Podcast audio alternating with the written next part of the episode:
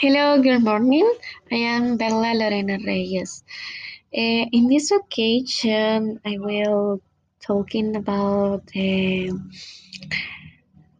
uh, my history um, is on dozen days. Okay.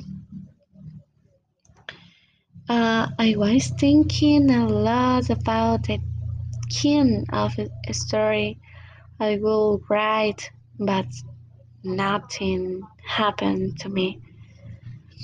Well, that I started thinking about a moment and suddenly I think because I don't know right about it how frustrating it is to write something when you had no I no idea of what you want to write.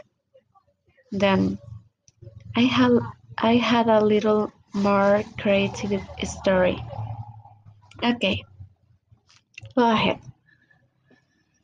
It was a day in December and it's a very very quiet day when people could spend more time with the family and enjoy with uh, friends. But then because then they don't really feel that because the children are still making homework. What's wrong well remember remembering all this was a different years of for everyone has a year full of changes and frustration, dangers, and aids.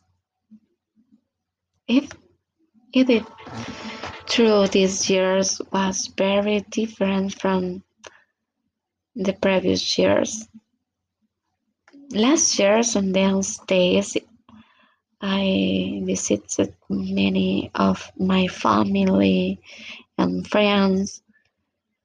Uh, we ate together and had a lot of fun these mm, moment years maybe.